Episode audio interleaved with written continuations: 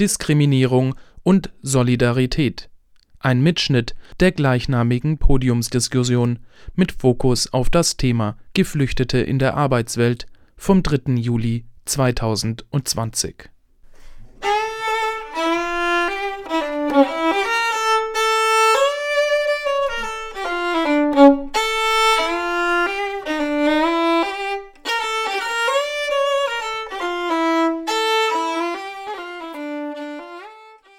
In der letzten Ausgabe des Mosaik Podcast haben wir einen Beitrag zum Thema zivilgesellschaftliches Engagement, Prekarität und Gewaltverhältnisse in der Arbeit mit Geflüchteten gesendet.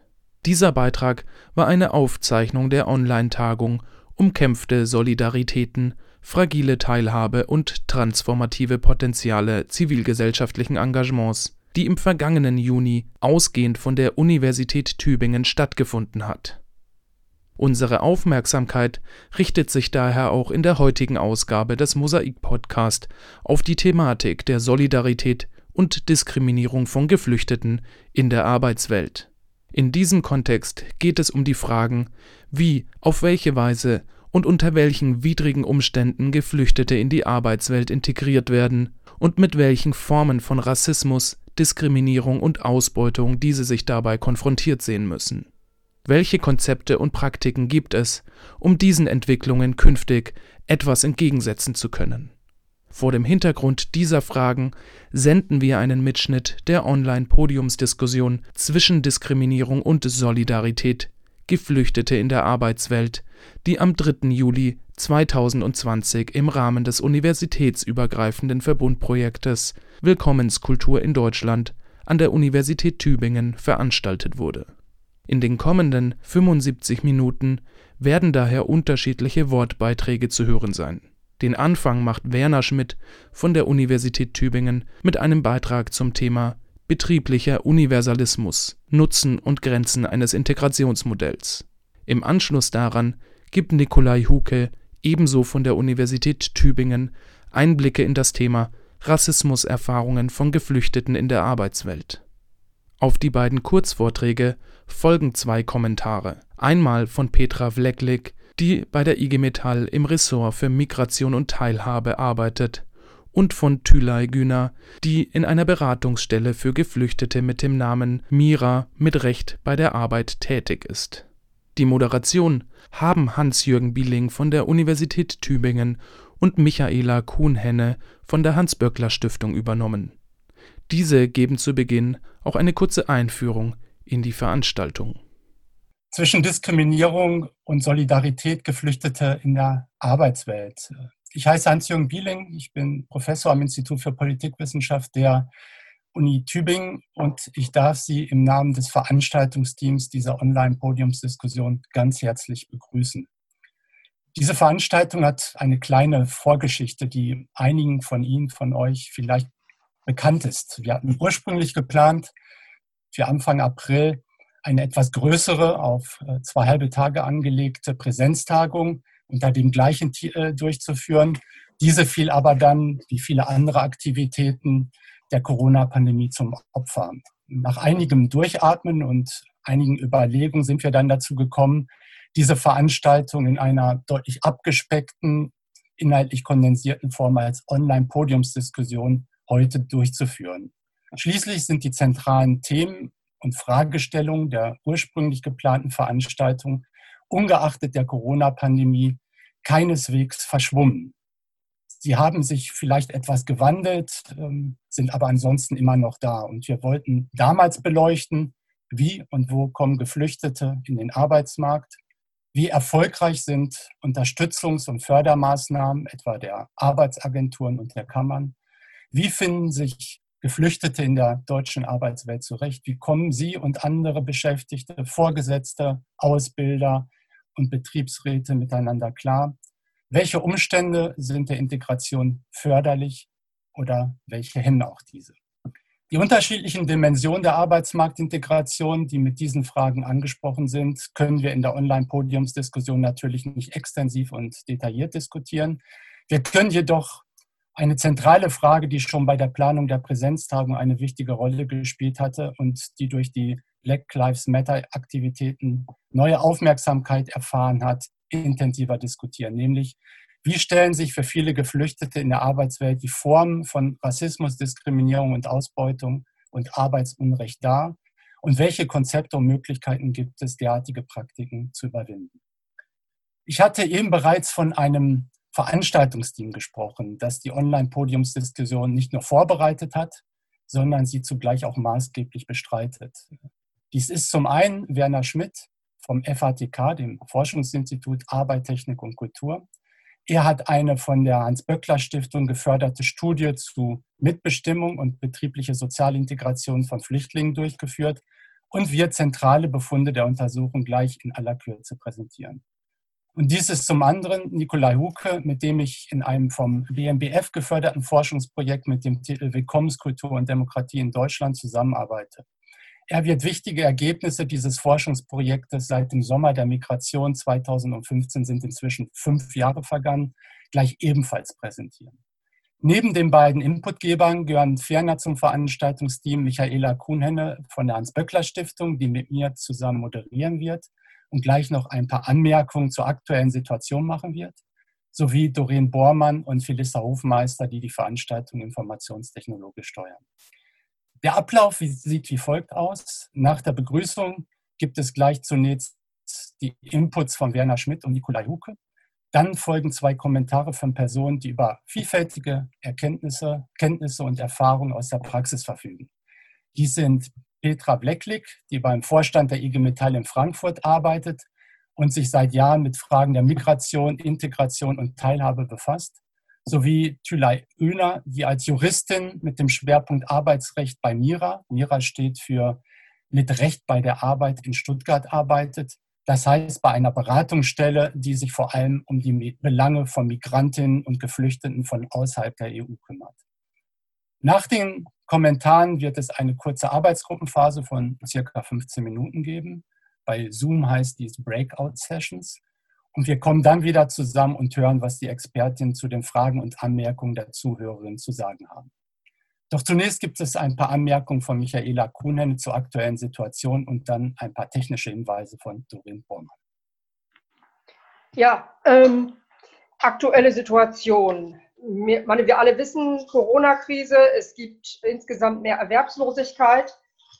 Ähm, und die, es trifft natürlich Menschen, die geflüchtet sind, besonders. Oder was heißt natürlich? Es trifft sie deshalb besonders, weil viele von ihnen in der Gastronomie beschäftigt sind, im Gastgewerbe, in der Leiharbeit, überproportional ähm, und auch vielfach in überproportional in Kleinbetrieben. Die Entwicklungen waren an sich sehr positiv. Das IAB gibt jedes, jeden Monat so ein äh, Papier heraus, das heißt Zuwanderungsmonitor. Und wenn wir uns jetzt die Zahlen angucken, dann waren im März, also bevor es richtig losging, ähm, lag die Beschäftigungsquote, die bezieht sich immer auf alle Personen von 15 bis 65 Jahren, lag für Menschen, die nennen das immer Menschen aus Kriegs- und Krisenländern, das trifft die acht äh, Hauptherkunfts Länder Geflüchteter bei 35,4 Prozent. Im Vergleich jetzt zur Gesamtbevölkerung sind das natürlich noch nicht mörderisch viele, aber immerhin es sind steigende Zahlen. Wenn man sich das anguckt, Gesamtbevölkerung war bei 67,5 Prozent. Im April, das sind die jüngsten Zahlen, die sicher sind, ähm, ist es um 1 Prozent gesunken auf 34,4 Prozent. Wenn wir uns die Arbeitslosenquote angucken, dann ist die von, trug die im März 34,2 Prozent, im April 37,4 Prozent, Vergleich Gesamtquote 6,8 Prozent. Ähm, der Anstieg ist da also überproportional, was wie gesagt Gründe hat, die in der Beschäftigungsstruktur auch mitliegen. Ähm, was man noch unter positiv vermerken muss, ist, dass es doch inzwischen eine relativ hohe Zahl von Auszubildenden gibt ähm, unter den Geflüchteten. Ähm, das IAB hat da für September 2019 55.000 gezählt.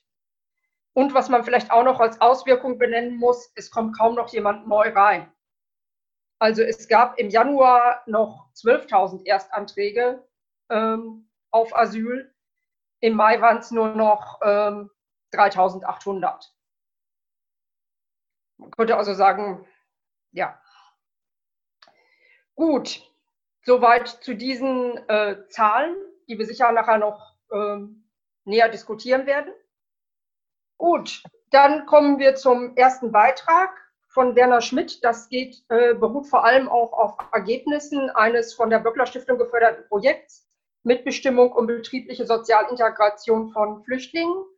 Und äh, die Ergebnisse sind inzwischen, wer das näher nachlesen möchte, auch veröffentlicht im Transkriptverlag unter dem Titel Geflüchtete im Betrieb.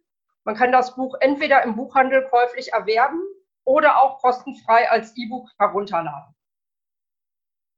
Dann ähm, würde ich jetzt an Werder übergeben.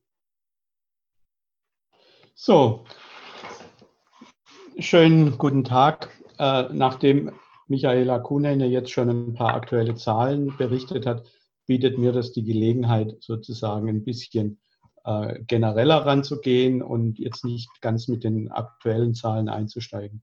Ich werde über unter dem Titel Betrieblicher Universalismus Nutzen und Grenzen eines Integrationsmodells versuchen, so ein paar Integrationsmechanismen zu beschreiben und dann zu fragen, wie sieht es denn heute damals aus?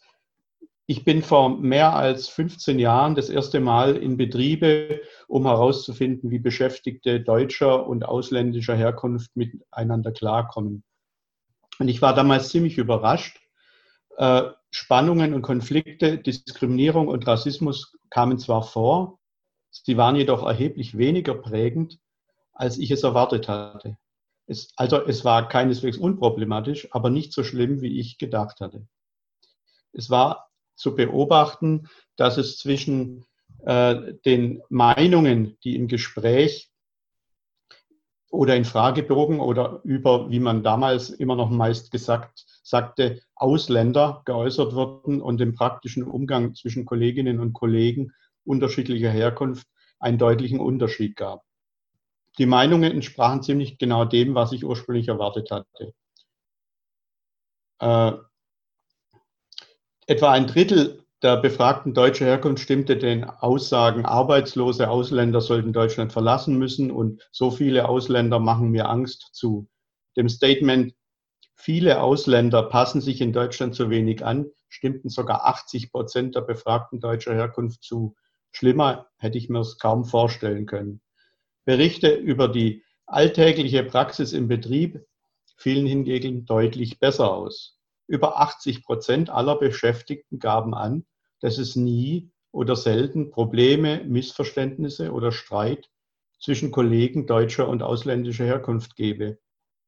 85 Prozent der befragten ausländischer Herkunft berichteten, es nie oder selten erlebt zu haben, dass Kollegen, Mitarbeiter oder Vorgesetzte dumme oder negative Bemerkungen machen, die etwas mit der Herkunft zu tun haben.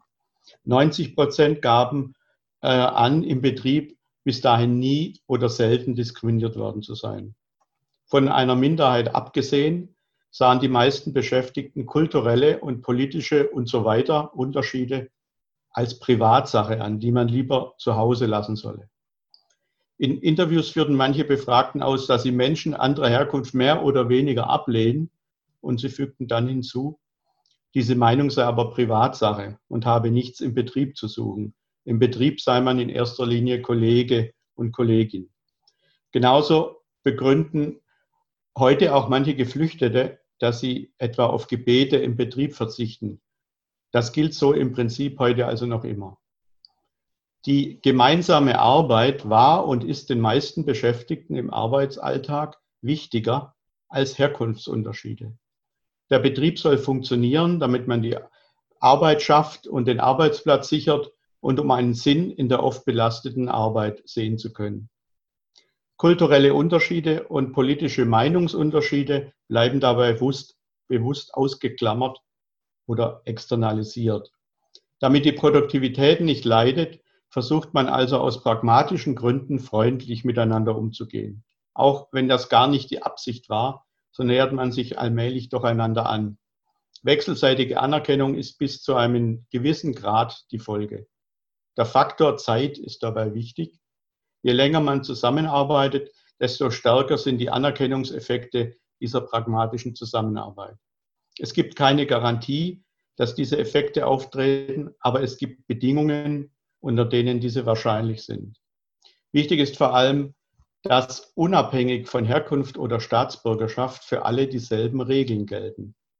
Das ist in der deutschen Gesellschaft nicht so, wenn man etwa an das Wahlrecht denkt. Das Betriebsverfassungsgesetz gibt hingegen allen Beschäftigten das aktive und passive Wahlrecht zum Betriebsrat.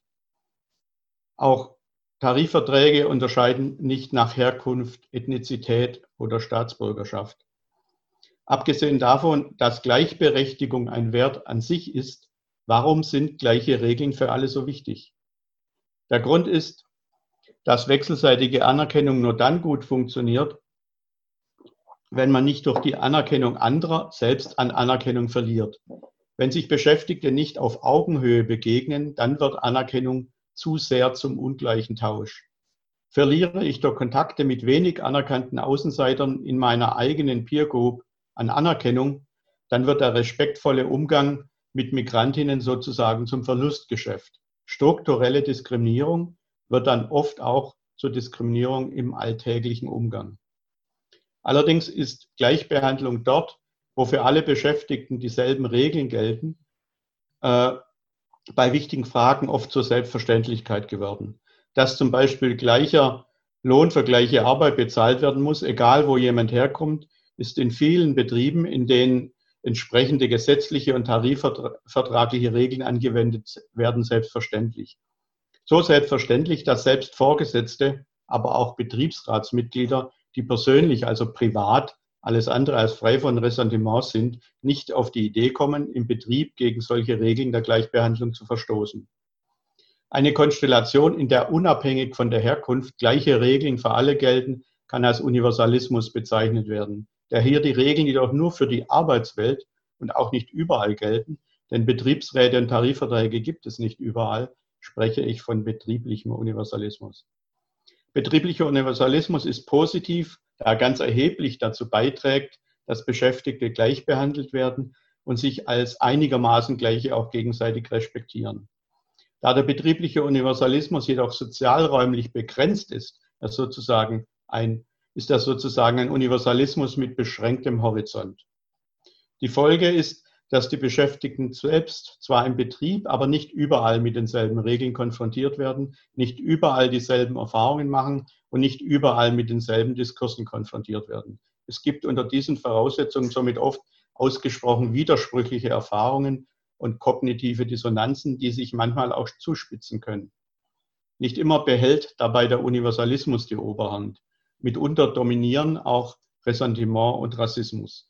Kurz gefasst lässt sich sagen, dass sich mit dem betrieblichen Universalismus in Deutschland ein relativ erfolgreicher Mechanismus herkunftsübergreifender betrieblicher Sozialintegration entwickelt hat, der sich ganz wesentlich auf Mitbestimmung und institutionalisierte Arbeitsbeziehungen stützt oder zumindest gestützt hat. Ganz so ideal ist die Sache aber nicht. Heute gibt es mit dem betrieblichen Universalismus und mit Blick auf Geflüchtete durchaus Probleme. Arbeitsmigrantinnen waren früher vor allem in der Industrie tätig. Geflüchtete arbeiten heute eher im Sektor privater Dienstleistungen, etwa jedenfalls vor Corona, in Hotels und Gaststätten, in der Logistik und der Leiharbeit. Viele Geflüchtete arbeiten dort, wo es weder Betriebsräte noch Tarifverträge gibt, wo bestenfalls eine schwache Version des betrieblichen Universalismus existiert. Immerhin schützt seit 2015 der gesetzliche Mindestlohn davor, dass sich eine breite Schicht von Geflüchteten mit extremen Niedriglöhnen herausbildet. Auch wenn Kontrollen zeigen, dass Verstöße gegen den Mindestlohn keine Seltenheit sind. Ohne Mindestlohn könnte sich eine stabile Sonderkategorie migrantischer Arbeit etablieren, die betriebliche Sozialintegration auf Augenhöhe auf breiter Front unterlaufen würde. Arbeitsmigrantinnen haben oft bereits vor Beginn der Reise eine Stellenzusage. Bei Geflüchteten ist das nicht der Fall. Sie flüchten, um einer unerträglichen Situation zu entkommen. Oft wissen sie zunächst nicht einmal, in welchem Land sie ankommen werden. Die Zeitdauer vom Eintreffen in Deutschland bis zur Aufnahme einer Arbeit ist deshalb bei Geflüchteten länger als bei Arbeitsmigrantinnen. Die, klassische Arbeits, die klassischen Arbeitsmigranten hatten zwar rasch Arbeit, allerdings fast nur im Segment der Einfacharbeit. Selten wurde ihnen Unterstützung angeboten, um sich weiter zu qualifizieren. Deshalb änderte sich daran wenig. Anders ist es bei den Geflüchteten heute. Erstens sind unter ihnen nicht nur gering qualifizierte, manche haben auch studiert. Zweitens bekommen Geflüchtete heute mehr sprachliche und berufliche Förderung. Und drittens sind viele noch jung und können eine Ausbildung absolvieren. Laut IAB, BAMF, SÖP-Erhebung, das ist so das, äh, die repräsentativste, hatten 2018 immerhin 23 Prozent der erwachsenen Geflüchteten nach ihrem Zuzug eine allgemeinbildende Schule, eine berufliche Bildungseinrichtung, eine Hochschule oder eine Universität besucht.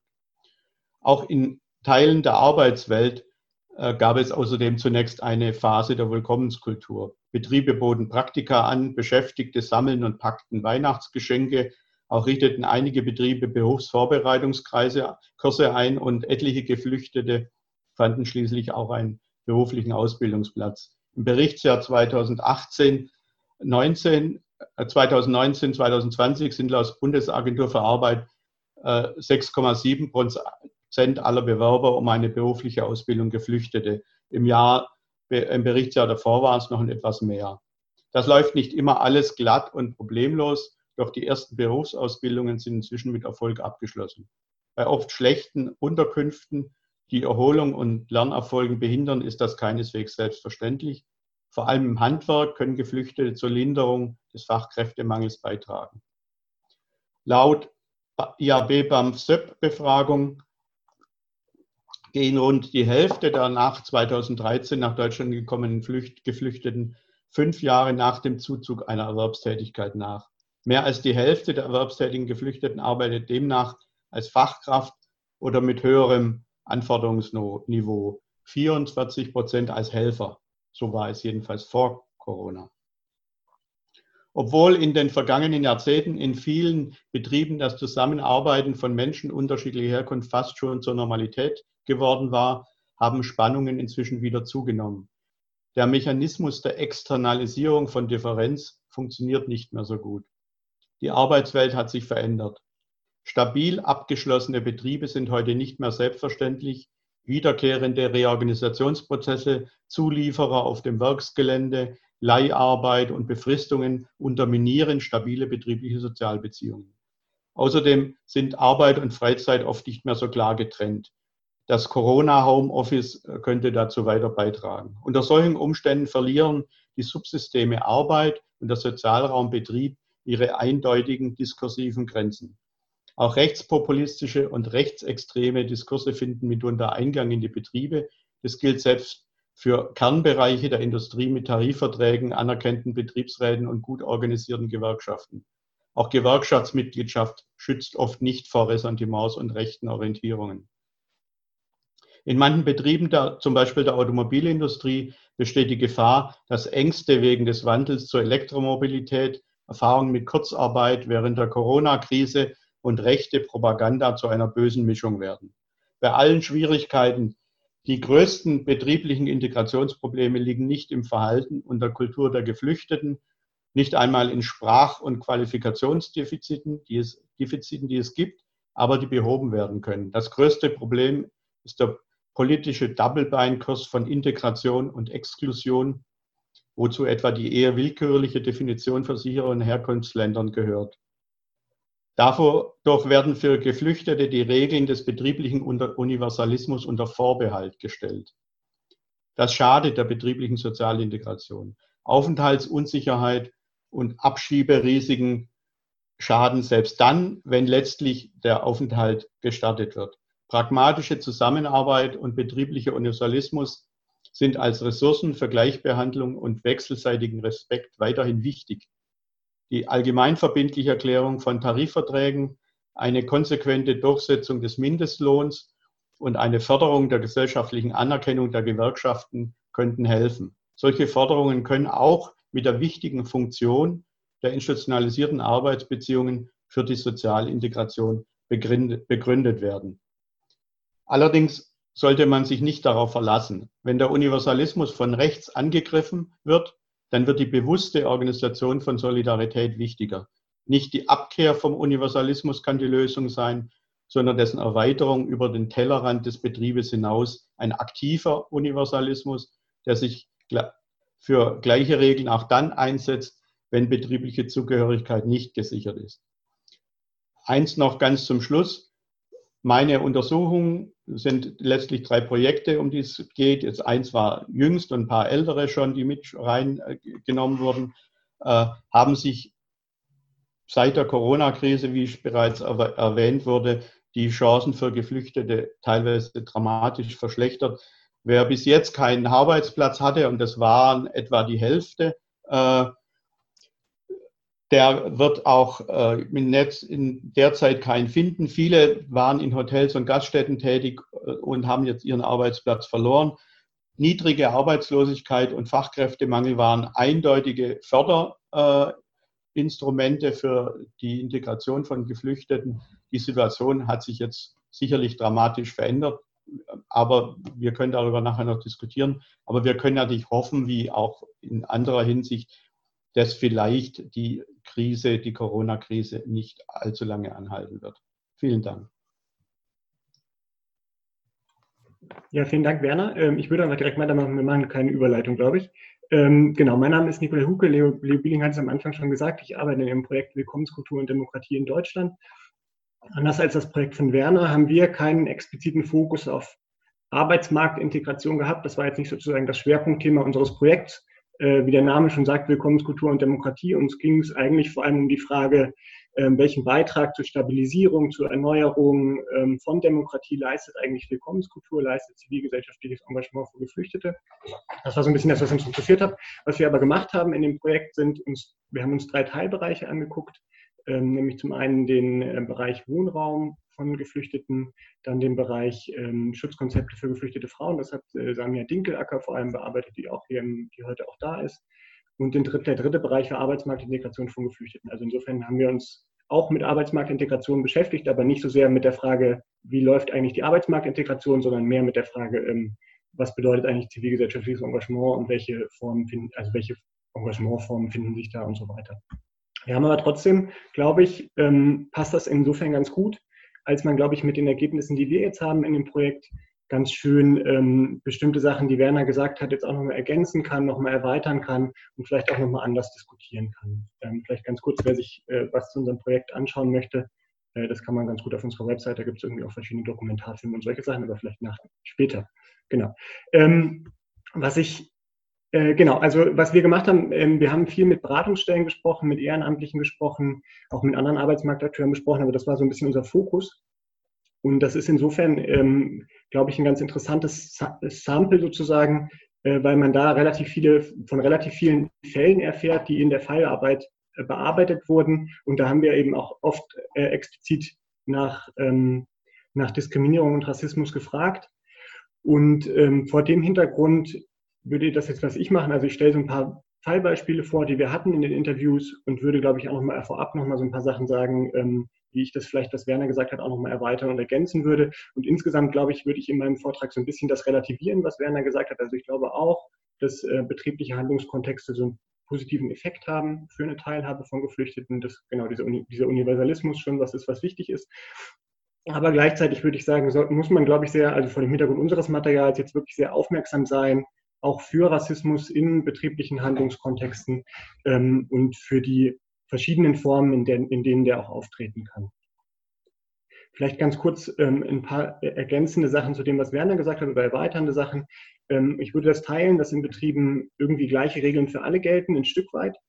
Also es gibt sozusagen die Regeln des Betriebsverfassungsgesetzes, dann gibt es irgendwie die Dienstanweisungen oder die Anweisungen des Arbeitgebers. Und dann gibt es aber, glaube ich, ein drittes Set von Regeln, was, glaube ich, auch wichtig ist mit einzubeziehen, die in Betrieben gelten. Und das sind so Alltagsregeln. Also wie geht man miteinander um? Ähm, wie verhält man sich gegenüber anderen? Und da glaube ich, also das sind so Regeln, die sind eher implizit, die sind nicht kodiert, also die sind nirgendwo festgeschrieben. Und ich glaube, wenn man die Regeln mit einbezieht, ähm, dann kommt man schon dazu zu sehen, in vielen Betrieben, dass da schon auch Vorurteile und Rassismus eine Rolle spielen und dass diese Regeln eben von Seiten der Dominanzkultur letztendlich bestimmt werden, ein Stück weit. Und das bedeutet natürlich für Geflüchtete nochmal andere Anpassungsleistungen als jetzt für andere oder für Geflüchtete und andere Leute, die von Rassismus betroffen sind, nochmal andere Anpassungsleistungen an diese Regeln als für andere. Ähm, betriebliche Handlungsroutinen, würde ich sagen, sind immer auch schon vom privaten Alltag durchzogen. Also man kann die nicht so scharf trennen. Ähm, und mit dem privaten Alltag, da spielen eben immer auch Vorurteile und Rassismen eine Rolle. Ähm, das Betriebsverfassungsgesetz und die Anforderungen der Arbeitgeber regulieren nur Teil der sozialen Interaktion im Betrieb. Und ähm, Darüber hinaus würde ich sagen, dass Diskriminierung natürlich nicht nur dort stattfindet, wo man Ungleichbehandlung hat, sondern dass man auch eine strukturelle Diskriminierung da finden kann, wo eigentlich alle gleich behandelt werden, also wo Ungleiche gleich behandelt werden, also Leute, die ganz unterschiedliche Chancen haben, auch in Betrieben anzukommen und darüber ähm, eine ungleiche Verteilung gesellschaftlicher Chancen festgeschrieben und verankert wird. Die Folge davon können segmentierte Tätigkeiten sein, also dass Geflüchtete in bestimmten prekären Beschäftigungsverhältnissen arbeiten oder prekären Bereichen in Betrieben arbeiten und die eben auch relativ im Alltag getrennt sind von anderen Teilen der, äh, der Beschäftigten, wodurch eben genau dieser Mechanismus der pragmatischen Zusammenarbeit und den, der wechselseitigen Annäherung eigentlich so ein Stück weit außer Kraft gesetzt wird. Darüber hinaus ähm, glaube ich, dass es einen Punkt gibt, äh, das haben wir jetzt nicht so sehr für die betrieblichen Handlungskontexte, als für so Alltag. Also es gibt ja auch so den, die These in der Migrationsforschung oder in der Zivilgesellschaftsforschung zu sagen, naja, da wo es viele Geflüchtete gibt, da wo es viele ähm, Migrantinnen und Migranten gibt, ähm, da kommt es auf, auf Dauer über Kontakt, kommt es da eigentlich zu einer Annäherung ähm, und zu einem Abbau von Rassismus. Das ist so eine These, die wird immer mal wieder diskutiert. Und ich glaube, da ist schon was dran. Äh, das funktioniert aber, glaube ich, ähm, nur bis zu einem bestimmten Punkt. Also ich glaube, es gibt einen bestimmten Punkt der Verhärtung von rassistischen Einstellungsmustern, ab dem die im Grunde genommen nicht mehr hinterfragbar sind und auch, glaube ich, über so Mechanismen im Betrieb nur begrenzt aufzubrechen sind. Methodisch finde ich es wichtig, nochmal darauf hinzuweisen, dass Diskriminierung auch immer, rassistische Diskriminierung und noch andere, immer was ist, was schambehaftet ist und deshalb oft ähm, auch in Interviews nur begrenzt abbildbar ist und man immer auch, glaube ich, nochmal so ein bisschen das äh, kritisch auch reflektieren muss, was kann man eigentlich darüber abbilden und was nicht. Also vielleicht nochmal Fazit, formale Gleichberechtigung sichert nicht unbedingt eine reale Gleichberechtigung. Rassismus ist nichts, was von außen in die Betriebe nur eindringt, sondern immer schon auch Teil sozialer Inter Interaktion in Betrieben. Und das bedeutet aber nicht, also ich würde das trotzdem teilen, was Werner gesagt hat, dass es eben diese positiven Effekte von betrieblichem Universalismus und pragmatischer Zusammenarbeit gibt. Aber es lohnt sich eben genau die Grenzen davon auch im Blick zu behalten, um zu vermeiden, dass man das überschätzt. Ich würde jetzt in dem zweiten Teil noch mal so ein paar Beispiele bringen aus unserer, ähm, aus unserer Forschung. Das ist jetzt sehr nah an den Interviews, ähm, aber ich dachte, das ist vielleicht auch ganz interessant für die Diskussion, um zu sehen, worüber redet man eigentlich, wenn man über Rassismus gegenüber Geflüchteten in der Arbeitswelt spricht. Ein Bereich, wo wir häufig oder wo wir viele Berichte auch von Rassismus hatten, ist auf dem Weg in die Betriebe, ähm, dass Geflüchtete aufgrund von Rassismus nicht eingestellt werden, oder eben Schwierigkeiten haben in der, im, im, Prozess der betrieblichen Integration. Dazu vielleicht ein sehr krasses Beispiel. Ähm, aus Sachsen ist das, wo ein Berater erzählt hat, wir beobachten, dass es sinnvoll wäre, die Einstellung von Geflüchteten mit der Belegschaft zu besprechen. Als Geschäftsführer machst du dir da im Vorhinein nicht so einen großen Kopf. Erst wenn du vor der Herausforderung gestellt bist, weil es passiert ist und deine Belegschaft in irgendeiner Weise reagiert, die du nicht erwartet hast. Das ist zum Teil ein Problem, dass ein Geflüchteter super arbeitet, gute Arbeitszeugnisse bekommt, pünktlich ist, was auch immer. Die Leitungsebene ist zufrieden, aber im zwischenmenschlichen Bereich funktioniert es unter den Kolleginnen und Kollegen nicht. Gerade bei etwas kleineren Betrieben. Wir hatten zwei Fälle, wo die Belegschaft geschlossen auf den Geschäftsführer zugegangen ist und gesagt hat, hör mal, wir wollen das nicht, dass Geflüchtete hier im Betrieb arbeiten. Und die Entscheidung, wenn du halt acht, neun Mann hast, der Geschäftsführer saß weinend und sich erklärend uns gegenüber, aber der sagte, du, das ist mein Leben, das ist meine Firma, ich kann nicht einen beschäftigen und neun rausschmeißen. Eine Schwierigkeit bei Rassismus ist, dass das häufig nicht, nicht unbedingt explizit zu benennen ist, also dass Rassismus auch in vielen, vielen Fällen sehr implizit sein kann. Ähm, wie ein Berater erzählt, ist Alltagsrassismus oft ziemlich implizit. Ich habe hier keine Geschichten, wo ein Mitarbeiter Affe genannt wurde oder sowas, eher, dass man das Gefühl hat, man wird ein bisschen ausgegrenzt. Man wird nicht in die Gespräche der anderen Mitarbeiter so richtig mit inkludiert. Man wird vielleicht extra viel an der Spüle eingesetzt. Es wird erwartet, dass du weiterarbeitest, wenn die anderen eine Pause machen, dass man Überstunden macht. Man wird ein bisschen abfällig behandelt ohne dass explizit rassistische Kommentare kommen. Aber es ist schwer zu sagen, ist das Rassismus oder ist es einfach nur Ausbeutung? Auch zu diesem häufig schwer zu benennenden Rassismus ein Fallbeispiel äh, aus der Erzählung von einem Ehrenamtlichen. Ich hatte einen, war auch ein Nigerianer, an eine örtliche kleine Baufirma hier vermittelt. Die Firma hat in einem Garten oder in einem Park von einem Privathaus gearbeitet. Vielleicht haben sie Pflanzen gesetzt oder Mutterboden aufgetragen. Und dann musste der Nigerianer auf die Toilette und dann hat er mit dem Chef gesprochen und der hat gesagt, ja, geh da hinten hinter die Büsche. Jetzt musste der aber groß und der hat seinen Haufen da hinter die Büsche gemacht.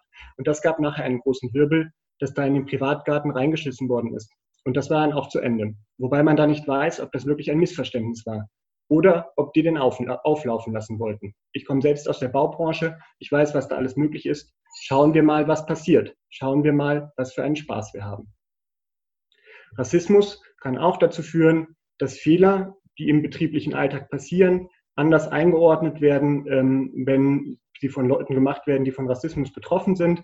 Zum Beispiel ähm, im Bereich der Ausbildung, ist ja ein Lernprozess, also das ist ja ein Verhältnis, wo man auch was lernen soll, dass da eben auch äh, Fehler, wenn die äh, von Geflüchteten gemacht werden, schneller ähm, zu, einer, zu Problemen führen als bei anderen. Ein Beispiel dazu von einer Beraterin, der macht sicherlich Sachen falsch, also der Auszubildende. Wie jeder Auszubildende, der ist ja da, um Sachen zu lernen. Und dann ist der aber eben schwarz und wenn Menschen schwarz sind, dann wird doppelt hingeguckt und dann heißt es, der Afrikaner kann halt nichts. Und das ist bei ihm auch passiert, dass ein Kollege dann gesagt hat, mit dem Depp, mit dem Neger will ich nicht mehr zusammenarbeiten. Das ist ein Hampelmann, der kann nichts. Und dann hat das wie ein Feuer um sich, um sich gegriffen. Dann haben immer mehr Leute gesagt, mit dem wollen sie nicht arbeiten. Und die Chefs, die decken dann ihre langjährigen Mitarbeiter, ist ja nicht so, dass die sagen, das ist Rassismus, das wollen wir hier nicht. Rassismus wird teilweise auch, bei, auch da, wo er explizit ist, nicht unbedingt sanktioniert von der Geschäftsführung, ähm, auch ein Beispiel von einer Beratungsstelle. Sie sind dann mit dem Kolonnenfahrzeug nach Stuttgart gefahren, zur Landeshauptstadt. Ungefähr eine Stunde Fahrt. Haben dort auch gearbeitet und nachmittags sind sie wieder zurückgefahren, aber ohne ihn, den Geflüchteten. Das heißt, sie haben ihn dort auf der Baustelle stehen lassen. Nach dem dritten oder vierten Tag, was für ihn natürlich ein ganz schmerzhaftes Ereignis war. Er ist einfach dort stehen geblieben. Er wusste nicht, wo sie sind. Er musste sich dann auch selbst eine Fahrkarte zurückkaufen. Sein Arbeitgeber hat seine Fürsorgepflicht nicht wahrgenommen. Er hätte zumindest eine Abmahnung machen müssen oder hätte irgendwas tun müssen, um das wieder gut zu machen oder ein Gespräch suchen oder irgendwie seine Rolle als Arbeitgeber klar und deutlich ein Zeichen setzen. Er hätte ihm zumindest die Fahrkarte ersetzen müssen. All dies hat er nicht gemacht. Teilweise führt Diskriminierung eher zu einer Entlassung der Geflüchteten als zur Sanktionierung der Täter.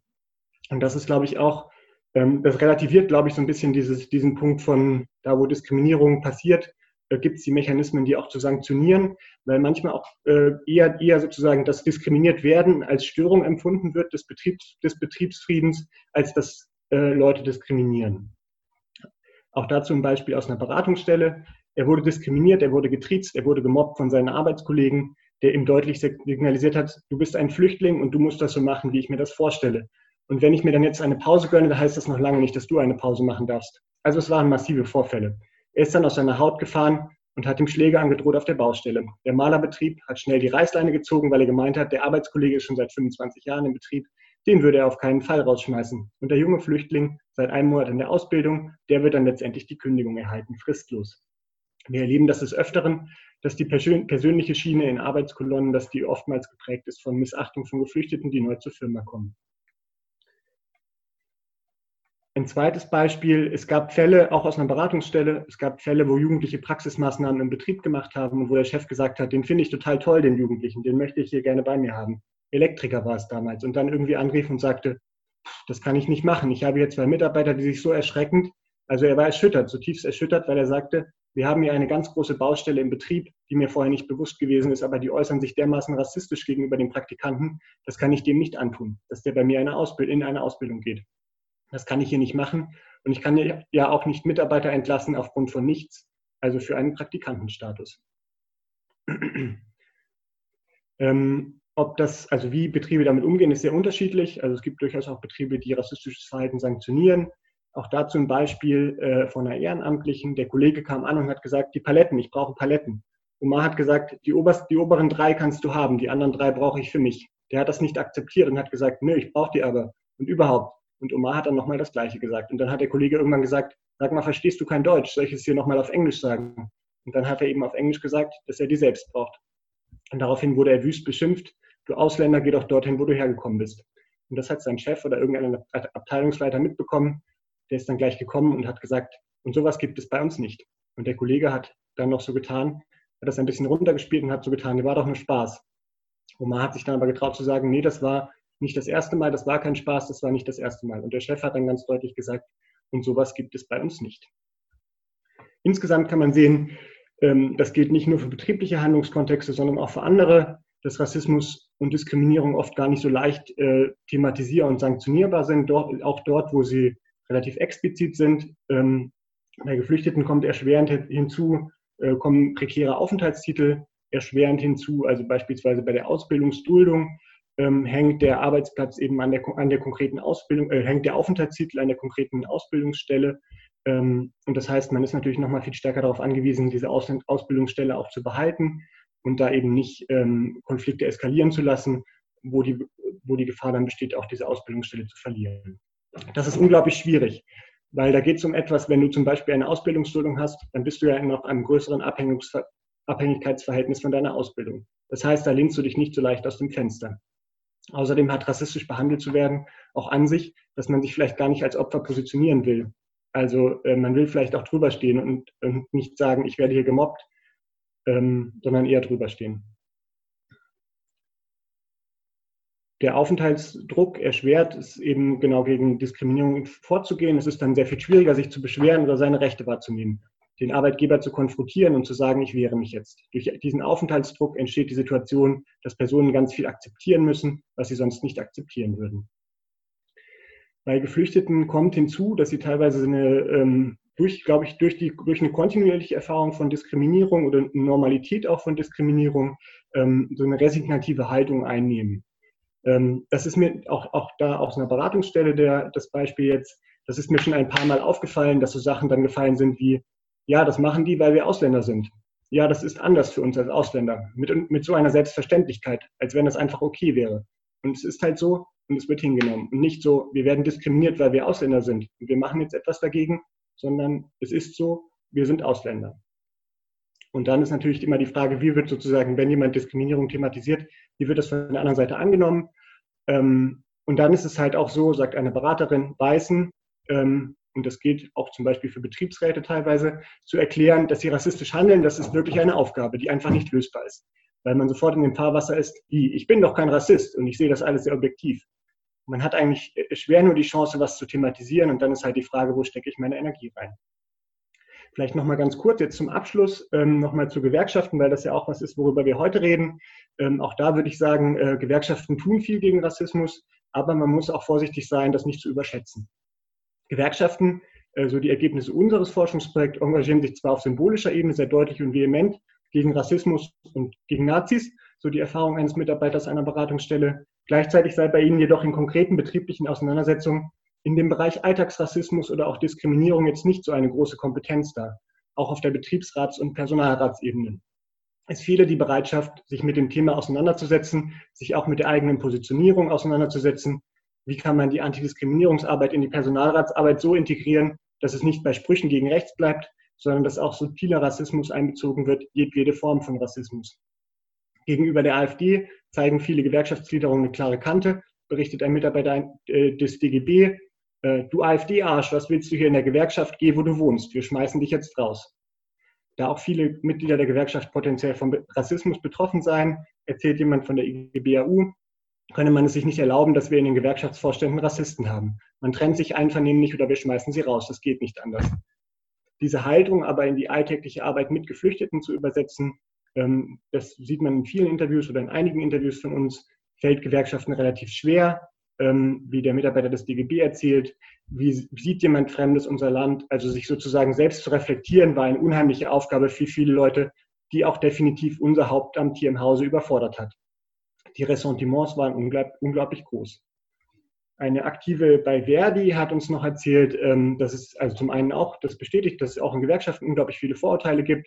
Ähm, sie hat ergänzt, dass Menschen mit Migrationshintergrund innerhalb der ehrenamtlichen und hauptamtlichen Strukturen, insbesondere auf höheren Hierarchieebenen, deutlich unterrepräsentiert sind. Gewerkschaften, so ihre Erfahrung, sind auch in den ehrenamtlichen Gremien, in den Leitungsfunktionen fast rein deutsch, also Deutsch hier im Gegensatz zu äh, mit Migrationshintergrund. Kritik an diesen Strukturen und den damit einhergehenden Ausschlüssen werde häufig vehement zurückgewiesen. Sie erzählt von einem Fallbeispiel. Das Argument, dass jemand mit Migrationshintergrund und Herkunftssprache besser beraten kann, also jetzt gewerkschaftlich beraten kann, oder die Leute weniger Hemmungen haben, zu dem zu gehen, wurde überhaupt nicht angenommen. Die Betriebsratsvorsitzende sieht das nicht ein.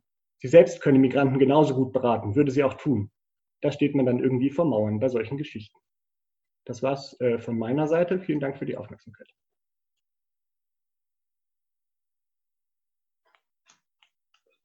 Ja, ähm, vielen Dank.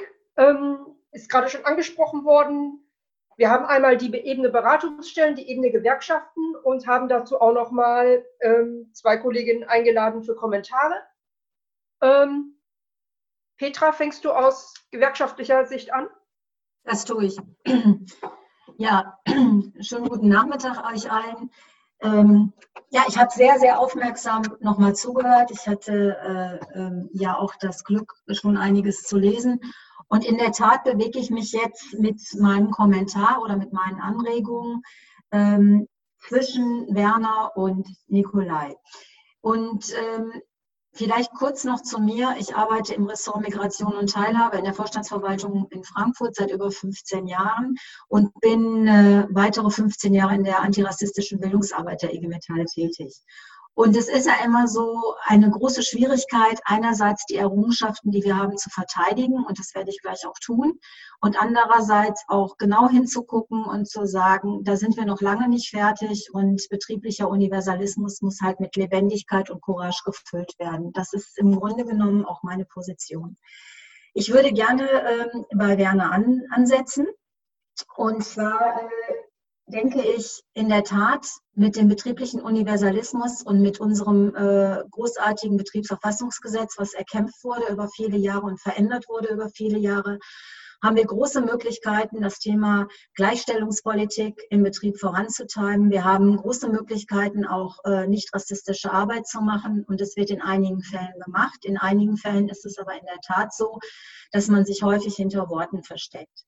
Was eine große Errungenschaft ist, und da würde ich vielleicht ganz gerne immer was zu sagen, wir versuchen halt in der IG Metall das Thema alltäglichen und strukturellen Rassismus zusammenzudenken. Ich sage bewusst Rassismus, und wir haben das auch schon vorher gesagt, man kann das nochmal aufweiten auf unterschiedlichste Gruppen, also diejenigen Gruppen, die auch im AGG genannt wird. Und warum wir das äh, gemeinsam sagen ist, weil wir natürlich sagen können, Tarifverträge benachteiligen niemanden, aber dennoch wissen wir, dass es Altersrassismus gibt. Ähnlich wie Nikolai die Fälle gerade erklärt hat, landen bei uns natürlich Fälle, äh, von denen wir auch wissen, dass sie in den Betrieben stattfinden. Teilweise rufen Betriebsräte an oder auch Kollegen von uns. Wir wissen auf der Antidiskriminierungsstelle, 50 Prozent der Diskriminierung geschieht im Betrieb und davon ein großer Teil, nämlich fast ähm, 60 Prozent ähm, aufgrund von ethnischer Herkunft. Also die Sachen sind gerade beschrieben worden. Und das sind ja jetzt auch keine Einzelfälle und wir erfassen diese Sachen noch gar nicht so lange. Und einen weiteren Punkt, der mir ganz wichtig ist, weil das ging ja auch gerade nochmal an die Kritik, ähm, an Gewerkschaften, wie wird eigentlich Einstellungspolitik gemacht, wie äh, laufen eigentlich auch äh, äh, betriebliche Rekrutierung. Und vielleicht muss man einfach sagen, wir haben 2016 mit dem Berliner Institut ähm, für Migrationsforschung und auch mit Unterstützung äh, der Hans-Böckler-Stiftung jetzt äh, Forschungsprojekte gemacht, um eigentlich auch zu gucken, was heißt eigentlich eine Gewerkschaft und wie sind Migranten vertreten. Dazu muss man wissen, bisher wurde auch bei den Gewerkschaften immer nur die ausländische Mitgliedschaft, also ohne deutschen Pass erfasst. Wir haben 2016 mit Geldern der Vorstandsverwaltung hinbekommen, genau das zu prüfen. Und da ist vielleicht einfach nochmal ganz wichtig, dass wir festgestellt haben, bei den betrieblichen Funktionären, Vertrauensleuten und Betriebsräten haben wir einen großen Anteil an Menschen mit Migrationshintergrund. Über den Begriff kann man streiten, aber wir haben ihn als ähm, empirische ähm, Kategorie genommen. Und wir haben ähm, einen großen Anteil äh, an Menschen und zwar einen höheren Anteil, nämlich 35 Prozent der Betriebsräte und 44 Prozent der Vertrauensleute mit Migrationshintergrund. Und das ist für uns total wichtig und das hat Werner gerade gesagt, weil das Betriebsverfassungsgesetz ermöglicht, nicht nur zu wählen, sondern auch gewählt zu werden. Und ähm, damit ist ein Stück weit auch Vielfaltspolitik gemeint und wir versuchen natürlich überall zu gucken, in welchen Gremien auch der Gewerkschaften haben wir denn anteilmäßig so viele Menschen, wie wir auch Mitglieder haben. Mitglieder haben wir 21 Prozent mit Migrationshintergrund. Das entspricht äh, dem der Bevölkerung. Und in der Tat ist es so, vielleicht je höher wir kommen, desto weniger Menschen findet man auch bei uns mit Migrationshintergrund. Wobei, und das muss ich sagen, dass die Einstellungspolitik über Trainee-Programme sich da auch verändert und wir das Thema Vielfaltspolitik, insbesondere hier jetzt Migrationshintergrund im Mittelpunkt haben. Das ist mir nochmal ganz wichtig. Und meine Kollegin, die sitzt auch da, also Shukran Budak, Die äh, hat gerade auch nochmal einen äh, Link reingebracht, ähm, wo man die BIM-Studie auch nochmal nachlesen kann für diejenigen, die da sind. Und das ist uns ganz wichtig. Ein zweiten Teil, der ist gerade auch erschienen, der Artikel, äh, gerade von meinem Kollegen Fesson Girmasson. Da geht es auch nochmal um das Thema Rassismus im Betrieb, äh, um da auch nochmal deutlich zu machen, wir haben da noch einige Aufgaben. In der Tat ist es so, Betriebsräte haben einen großen, äh, einen großen Spielraum über das Betriebsverfassungsgesetz und haben die Möglichkeit, das zum Thema zu machen auf Betriebsversammlungen. Sie können es machen an Arbeitsplätzen. Sie haben die Möglichkeiten zu sanktionieren. Sie haben die Möglichkeiten, Schulungen zu machen. Und auch wir selber sind damit sehr unzufrieden, äh, dass es noch nicht in den Betrieben sozusagen selbstverständlich ist. Wir versuchen in der Bildungsarbeit und auch in anderen Bereichen das Thema zu platzieren. Es gab Einspruch 2016 unseres Vorsitzenden, der hat gesagt, wer hetzt, der fliegt. Und da ging es ganz genau um diese Sachen. Und da ging es nicht nur um AfD, sondern auch um Rassismus. Und das hat natürlich auch ziemlich einen Gegenwind bei uns erzeugt. Also, ich will damit sagen, es gibt vieles zu verteidigen, was das Betriebsverfassungsgesetz betrifft. Wir haben jetzt in der Corona-Zeit große Angriffe auf die Mitbestimmung und deshalb sage ich, das Betriebsverfassungsgesetz muss weiter verteidigt werden und bietet gute Möglichkeiten. Und gleichzeitig, und das ist mir ganz wichtig, müssen wir uns auch mit den betrieblichen Funktionären, müssen wir uns auch mit betrieblichen, äh, also mit gewerkschaftlichen Funktionären und Hauptamtlichen auseinandersetzen, dass das Thema Rassismus immer noch unterbeleuchtet ist. Es wird teilweise klein geredet, der Nikola hat es gerade auch gesagt, es ist ein Schamthema. Ich habe lange Antirassismus-Seminare gemacht und das hat manchmal zwei Tage gedauert, bis jemand gesagt hat, bei uns gibt es Rassismus, weil natürlich ein Betriebsrat auch oft denkt, er hat dann versagt und er macht schlechte Arbeit und möchte sich nicht gern als Rassist äh, beschimpfen lassen. Auch diese Fälle kennen wir.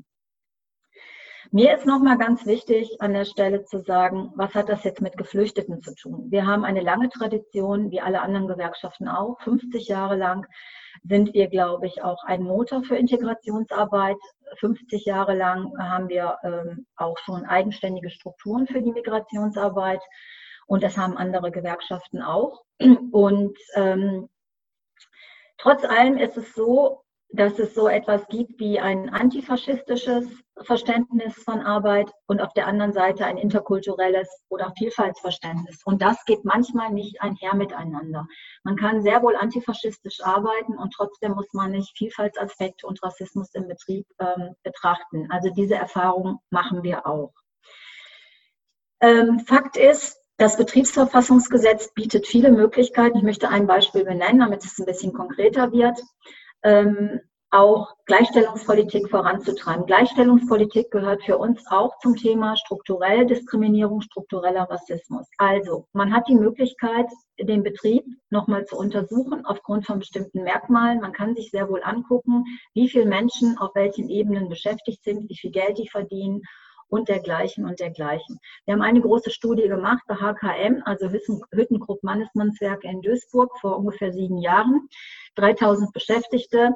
Der Betriebsrat hat gesagt, bei uns ist alles in Ordnung. Die Beschäftigten haben gesagt, also die Minder, also Mehrheit Deutsch-Deutsch hat gesagt, hier werden nur noch sozusagen Migranten irgendetwas und können aufstehen. Und die Migranten haben gesagt, hier kann man überhaupt keine äh, äh, Karriere machen, also wir werden benachteiligt. Der Betriebsrat ist hingegangen, mit Hilfe des Arbeitsdirektors hat den Gleichstellungsbericht erstellt und siehe da, rausgekommen ist, und für beide Gruppen passte die These nicht mehr, dass es in der Tat Bereiche gibt, wo es so Formen von Diskriminierung gibt, aber in der Tendenz ähnliche Aufstiegsmöglichkeiten für alle da waren. Das war schon mal eine sehr gute Arbeit für einen Betriebsrat, um dann auch den alltäglichen Rassismus, dem alltäglichen Rassismus zu begegnen.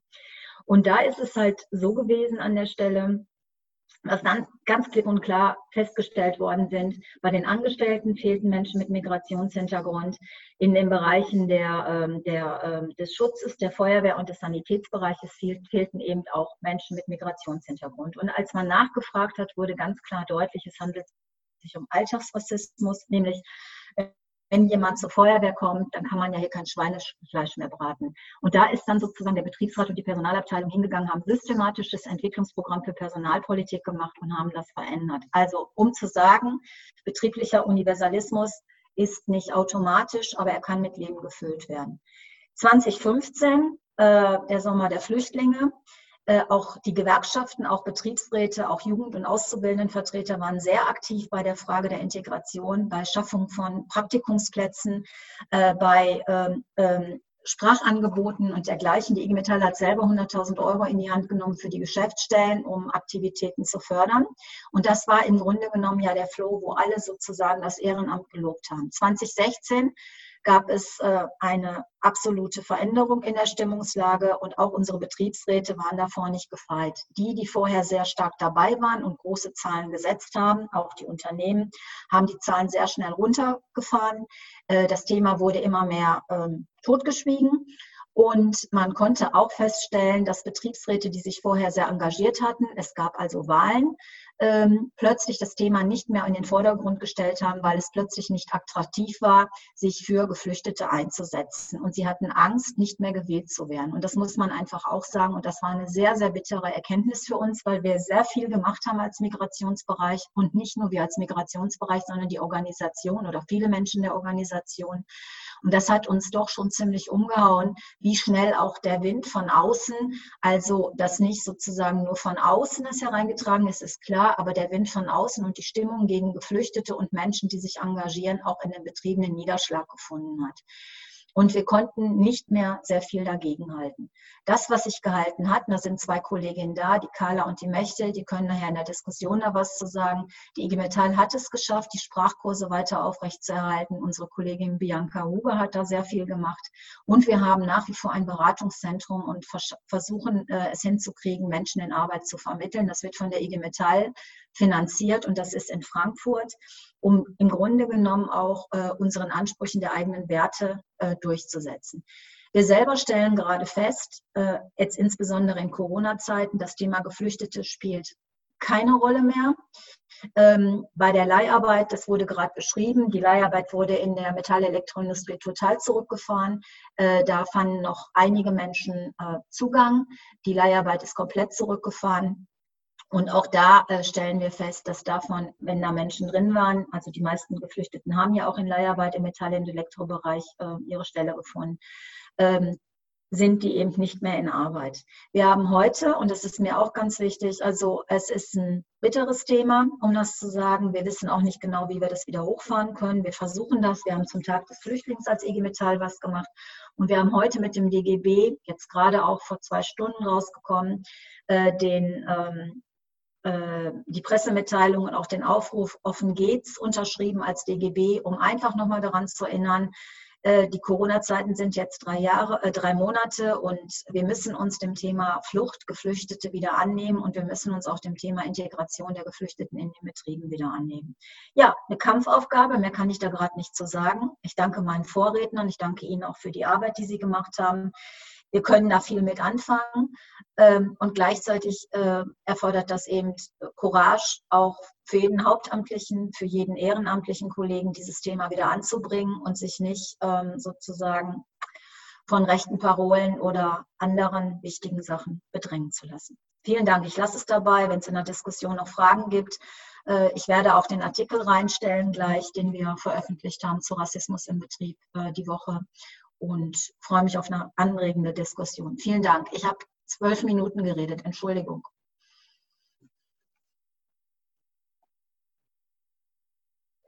Okay, vielen Dank. Äh, ja, dann äh, kommen wir, ohne Zeit zu verlieren, gleich noch zur Perspektive der Beratungsstellen. Äh, Tüla Günner.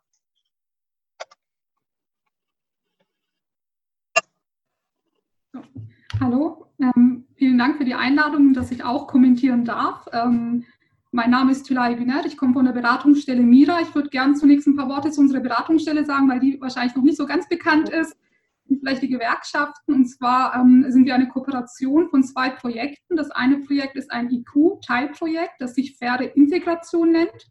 Dieses ähm, Projekt oder diese Beratungsstelle gibt es in jedem Bundesland. Wir sind für Baden-Württemberg zuständig.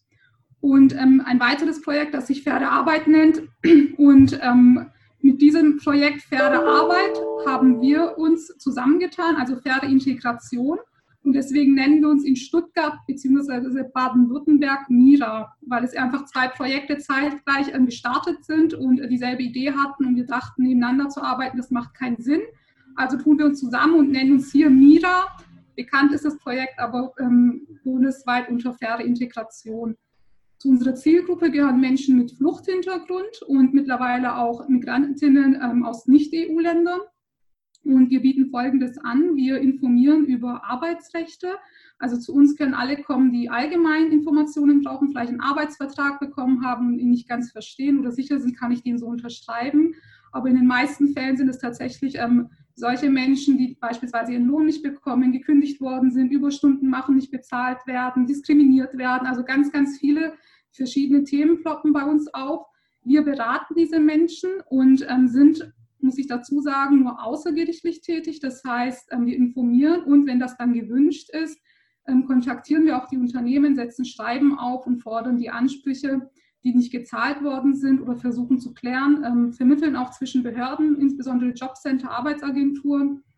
Und wenn es dann doch vor Gericht gehen muss, dann unterstützen wir insofern, dass wir erklären, äh, wie das aussieht, was man beachten muss. Teilweise begleiten wir zur Rechtsantragstelle, wenn die Kapazitäten das zulassen. Also rund äh, diese Themen behandeln wir. Ich würde gern, ähm, oder vielleicht auch kurz zu meinem Hintergrund, also ich bin ähm, tatsächlich Juristin, habe ein paar Jahre als Rechtsanwältin gearbeitet und bin aber jetzt in diesem Projekt seit zweieinhalb Jahren ähm, nur als Beraterin. Deswegen kann ich die Menschen, die zu uns kommen, auch nicht vor Gericht vertreten, aber unterstütze, soweit es geht.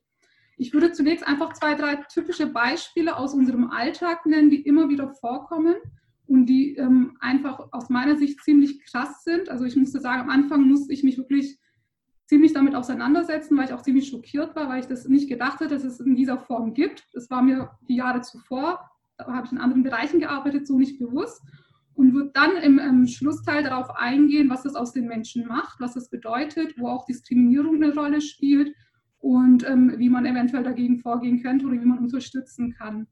Es wurde ja vorher schon genannt, bei uns ist es auch so, dass die meisten Ratsuchenden, die zu uns kommen, in der Leiharbeit tätig sind. Baubranche, Hotel, Gastro haben wir auch alles, aber tatsächlich überwiegend Leiharbeit. Und die meisten Fälle, die wir haben, sind die, dass ähm, die Menschen einen ähm, Arbeitsvertrag bekommen, weg vom Jobcenter sind, also keine Leistungen mehr bekommen, weil sie jetzt einen Vollzeitvertrag angeboten bekommen haben und auch anfangen, aber dann in den meisten Fällen feststellen, nach dem ersten Monat, manchmal warten sie sogar zwei, drei Monate, dass sie viel zu wenig Geld bekommen. Ähm, und der Grund ist dann der, dass eben diese Leiharbeitsfirmen diese Menschen nur so einsetzen, wie gerade die Aufträge reinkommen. Das heißt, wenn man einfach mal eine Auftragsflaute hatte und ähm, diese Menschen nur zwei Wochen einsetzen konnte in einem Monat, dann bezahlt man auch nur diese zwei Wochen, obwohl die Ratsuchenden ähm, stets leistungsbereit sein mussten, abrufbereit sein mussten und auch immer erreichbar. Und wenn Sie sich dann ans Jobcenter wenden, dann kann da auch nicht oft geholfen werden, weil da vielleicht auch nachvollziehbar viel zu tun. Man kann nicht alles einzeln prüfen. Es nur heißt, du hast doch einen Vollzeitvertrag, das kann nicht sein, sprich mit deinem Arbeitgeber. Und dann kommen die Menschen zu uns. Also da muss ich hinzufügen, die Zusammenarbeit vor allem in Stuttgart mit dem Jobcenter und Arbeitsagenturen ist wirklich gut, weil die uns dann die Ratsuchungen schicken und sagen, ähm, Mira kann euch unterstützen. Und wenn wir dann diese Unternehmen kontaktieren, ähm, dann kommt immer als erstes wirklich ausnahmslos ähm, immer zurück, ja, diese Geflüchteten, die sind eben nicht erreichbar, die sind nicht zuverlässig, ähm, die haben unentschuldigt gefehlt und deshalb haben sie jetzt vielleicht beispielsweise im Monat Juni nur zwei Wochen gearbeitet. Nicht, weil wir ihnen jetzt keine, Auf, äh, keine Arbeit zugewiesen haben. Und das kommt wirklich immer. Und wir haben das große Glück in der heutigen Zeit, dass die meisten ähm, über WhatsApp kommunizieren. Und wenn wir dann die Ratsuchenden damit ähm, konfrontieren oder eben sagen, hier, das hat das Unternehmen behauptet, ähm, dann sind wir immer ganz schockiert und sagen, das stimmt nicht. Also ich war stets erreichbar und zeigen uns ihre WhatsApp-Verläufe und da steht auch tatsächlich oft, Chef, wann kann ich kommen, wann ist wieder Arbeit, wann soll ich wieder kommen. Und die werden dann immer vertröstet, gerade nicht, oder der Betrieb, wo du eingesetzt werden sollst, hat jetzt zu, Betriebsferien etc. Und wenn wir dann die Unternehmen damit konfrontieren, dann kommt immer entweder ja, oh, internes interne Kommunikationsfehler, da ist irgendwas schiefgelaufen oder manche Zahlen erstmal einfach kommentarlos. Ähm, also das haben wir ganz oft, dass eben den Menschen dann die Schuld zugewiesen wird und behauptet wird, ähm, die sind halt unzuverlässig. Ähm, hatten wir auch schon fast befürchtet. Also das haben wir ganz oft. Und was jetzt auch ganz oft vorkommt, vor allem jetzt seit Corona, fristlose Kündigungen. Also wirklich von heute auf morgen, dass die Menschen einfach fristlos gekündigt werden. Und das Schlimme daran, also die fristlose Kündigung ist schon natürlich schlimm an sich, aber das Schlimme ist natürlich auch, sogar wenn diese Menschen sagen, okay, das akzeptiere ich dann jetzt so und zum Jobcenter gehen, kriegen sie eine Sperre von drei Monaten, weil sobald die dort sehen, fristlos gekündigt, wird das eben so ähm, ausgelegt, selber schuld, ähm, weil fristlos kündigen kann man eigentlich nur, wenn man wirklich ähm, eine ziemlich eine schlimm, ziemlich schlimme Pflicht, Pflichtverletzung ähm, vorliegt und das liegt meistens nicht vor. Oder es wird auch, wenn auch ähm, gekündigt wird, in die Be äh, Kündigung geschrieben, unentschuldigt gefehlt, hat nicht richtig gearbeitet etc. Es wird immer die Schuld in Ratsuchen in die Schuhe geschoben. Und dann stehen die Menschen da ohne Job, ohne Geld, keine Leistungen oft oder es dauert ziemlich lange, bis man das dann vielleicht irgendwie klären kann. Sie können sich nicht erklären oder es wird ihnen auch teilweise, habe ich manchmal das Gefühl, nicht geglaubt. Ähm, also man geht dann manchmal immer automatisch davon aus, dass was der Arbeitgeber sagt, stimmt erstmal. Also auch in diesen Arbeitsbescheinigungen, auch wir als Beratungsstelle haben dann oft Probleme, ähm, da zu klären, zu vermitteln mit manchen ähm, Stellen, weil einfach davon ausgegangen wird, was da jetzt steht und was das Unternehmen sagt, das wird schon so stimmen. Woher das kommt, ob man tatsächlich auch diese unbewussten vielleicht teilweise Vorurteile hat, das komme ich gleich dazu, dass Menschen, die aus diesen Ländern kommen, eben das nicht gewohnt sind, so zu arbeiten wie hier und eventuell das einfach nicht wussten oder einfach diese Pflichten ähm, nicht nachgegangen sind, sei dahingestellt. Die Vermutung ist da. Also das sind so diese typischen Fälle. Also wir haben noch ganz, ganz viele, aber das ist einfach was ganz auffällig ist. Und ähm, hier geht es mir jetzt einfach darum zu zeigen, was das aus den Menschen macht ähm, und was das auch bedeutet und wie sie sich dabei fühlen. Ob das jetzt so ist, okay, ich habe jetzt kein Geld, was natürlich hinzukommt, da sind manche natürlich sehr verzweifelt, aber auch das Gefühl, gehöre ich wirklich dazu? Ähm, liegt das jetzt da, da dann an meiner Religion, an meiner Herkunft? Und oft ist es ähm, die Rückmeldung. Also wir haben ganz oft gehört, vor allem am Anfang, ähm, fiel es uns sehr schwer damit umzugehen, dass die Menschen gesagt haben, ich arbeite wie ein Tier, ich bin doch kein Tier und ich werde nicht mal dafür bezahlt. Also, weil das hatten wir auch oft, dass die Menschen jetzt auch manchmal Teilzeitverträge bekommen, das nur bezahlt bekommen, aber 40 Stunden die Woche arbeiten. Also dieses Gefühl bei den Menschen, ich bin Mensch zweiter Klasse, ich habe nicht dieselben Rechte wie die, die hier leben. Und ähm, entweder empfinden sie das als Unrecht oder teilweise vielleicht denken sich, das passt so, weil manche auch wirklich vielleicht auch ohne sich dabei Gedanken zu machen. Manchmal sagen, Arbeitsrecht für Geflüchtete gibt es. Oder hier gibt es jetzt eine Veranstaltung, wenn es für, für, die Geflüchteten gedacht ist. Hier die Arbeitsrechte für Geflüchtete werden hier erklärt. Also hier gibt es schon so eine Art Trennung. Also wird der Anschein erweckt, es gibt ein Arbeitsrecht für Deutsche und es gibt ein Arbeitsrecht für die Menschen, die geflüchtet sind. Und deswegen ist es uns immer ganz wichtig, auch dahingehend aufzuklären, dass es natürlich vorkommt. Also ich muss sozusagen, zu uns kommen natürlich Menschen, die immer mit solchen Unternehmen zu tun haben es gibt bestimmt auch andere Unternehmen, dass wir die erstmal stärken oder versuchen aufzuklären, nein, rein rechtlich gesehen gibt es das nicht. Also das, was ja vorher auch schon schön und breit also dargelegt wurde, was ich gut finde. Theoretisch ja, das Recht gilt für alle und auch in den Betrieben. Und früher war es meine Erfahrung oder das, was ich von meinen Eltern und anderen höre, tatsächlich so, dass es im Betrieb nicht so krass war, dass es da noch eher diese Augenhöhe gab, mittlerweile eben nicht. Das wird auch offen kommuniziert, also uns berichten die Menschen auch, dass das offen gesagt wird. Also sei es, dass man sagt, sei froh, dass du überhaupt Arbeit hast und auch die Unternehmen uns gegenüber kommunizieren. Also das so darstellen, wir haben jetzt den Leuten sogar einen Gefallen getan, wir wollten helfen und haben den eingestellt ähm, aus Gutmütigkeit.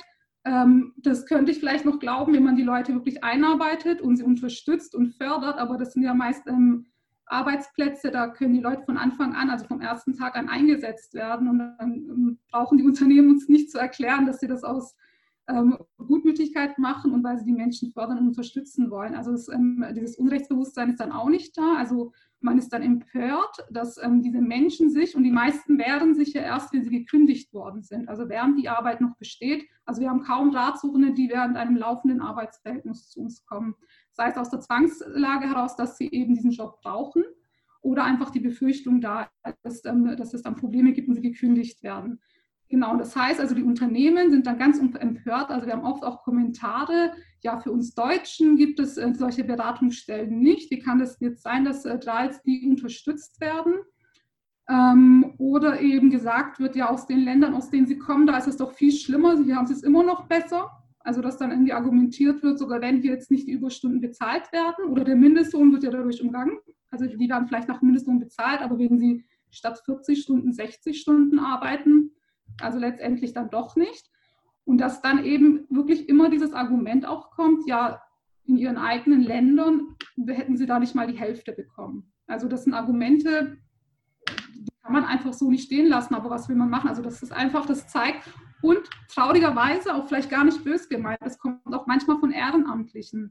Die meinen es natürlich gut, die wollen ja unterstützen, haben ganz viel Arbeit und Energie reingesteckt, dass man irgendwo eine Arbeit findet und ähm, sagen dann, okay, der soll sich mal nicht so anstellen. Vielleicht nicht so ganz direkt, aber ein bisschen geht es dann in die Richtung. Und wenn das dann natürlich der Ratsuchende so vermittelt bekommt, dann denkt er sich auch, okay, ich stelle mich jetzt mal nicht so an. Und da komme ich zu dem Thema Diskriminierung. Die gibt es tatsächlich. Also wir haben auch Fälle, in denen es dann hieß, dass man sie immer gerufen hat, hey Afrikaner, oder auch offen gesagt hat, sei froh, dass du überhaupt diese Arbeit hast oder als Geflüchteter ist das halt so in Ordnung und die Menschen dann auch, weil sie vielleicht von ihrem Umfeld das so vermittelt bekommen, stell dich nicht so an, du hast jetzt wenigstens Arbeit gefunden, mal mit der Qualifikation findest du schwer Arbeit, dann nicht mal sich dessen bewusst sind, dass es vielleicht gar nicht in Ordnung ist. Aber trotzdem macht das ja was mit ihnen. Also ich möchte ein, zwei Beispiele nennen, die ich auch ganz schlimm fand, ähm, dass die Menschen wirklich gesagt haben, ich fühle mich hier nicht als Mensch behandelt, ich fühle mich nicht dazugehörig. Oder ein anderer gesagt hat, ähm, als ich gemeint habe, das nächste Mal, wenn, du, wenn Sie Arbeit finden, kommen Sie doch vor zu uns, wir erklären Ihnen das, geben Ihnen mal ein paar Tipps. Und er dann gesagt hat, nein, nein, ich will nicht mehr arbeiten. Also er hat jetzt auch nicht so gut Deutsch gesprochen.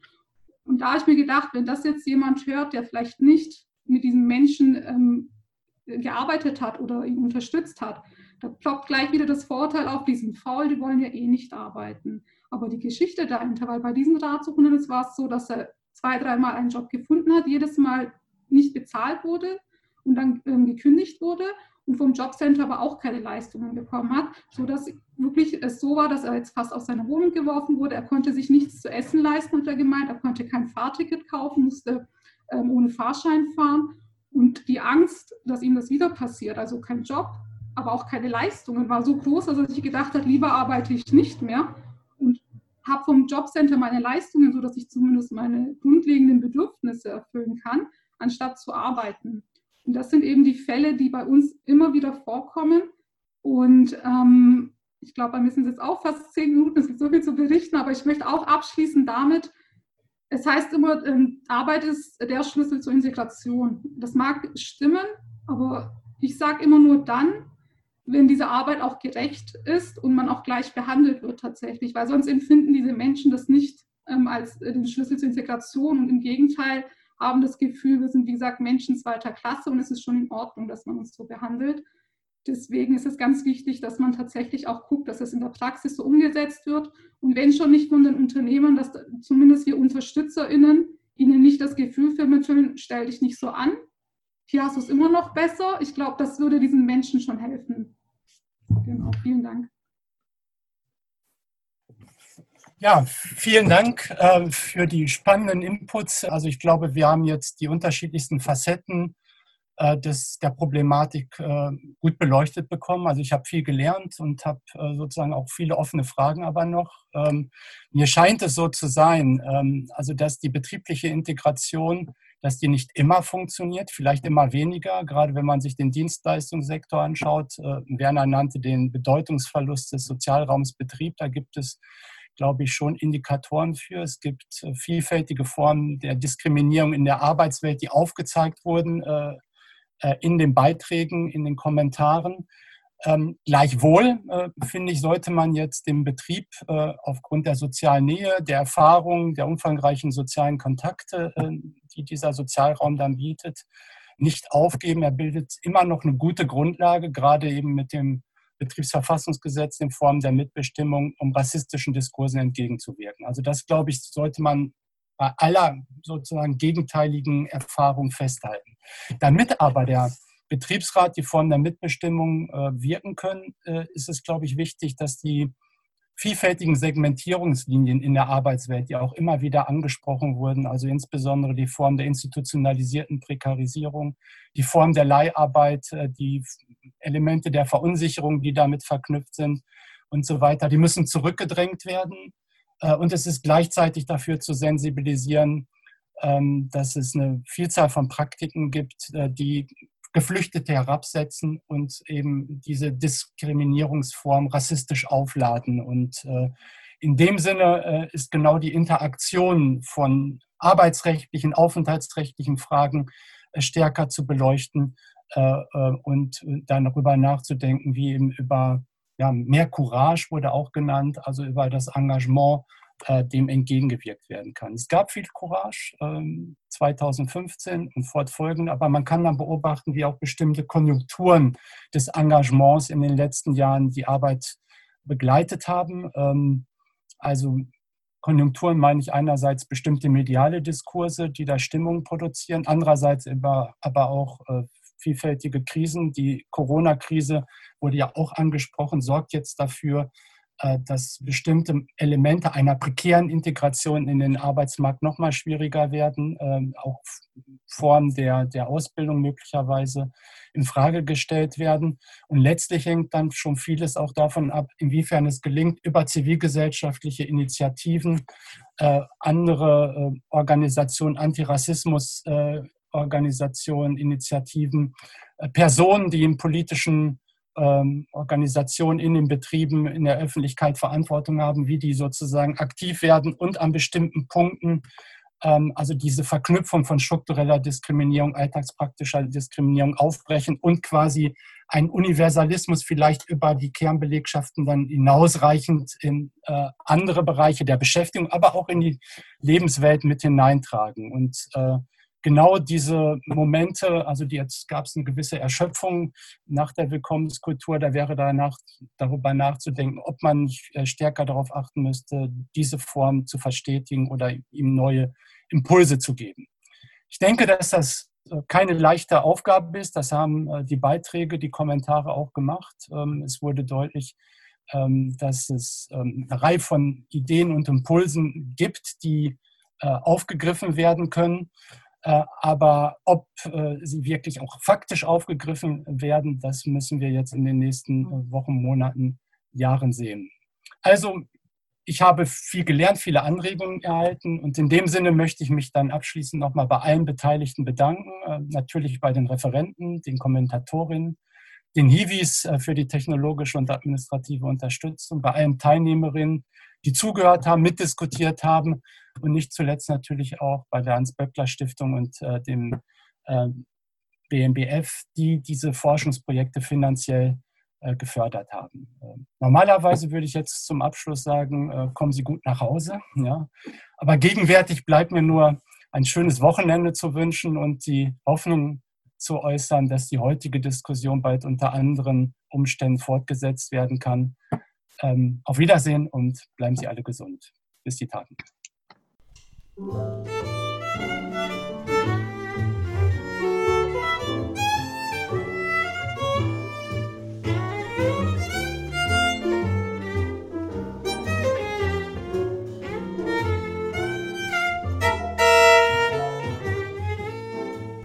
Der Mosaikblog sowie dieser Podcast entstehen eigentlich hauptsächlich aus unentgeltlicher Arbeit. Wir sind allerdings auch spendenfinanziert. Unter www.mosaik-blog.at unter dem Reiter Spenden gibt es die Möglichkeit, einmalige Spenden oder auch Daueraufträge einzurichten. Und die, die gerade finanziell gut dastehen, könnten sich überlegen, vielleicht noch andere linke Medien etwas zu fördern. Um 120 Euro gibt es beispielsweise ein Förderabo für den Augustin. Oder aber auch die Anschläge lesen sich wirklich gut. Unser Jingle stammt von der hochtalentierten Sejin Jeon, deren Interpretation des Jazzklassikers Summertime wir auch hier im Abspann hören.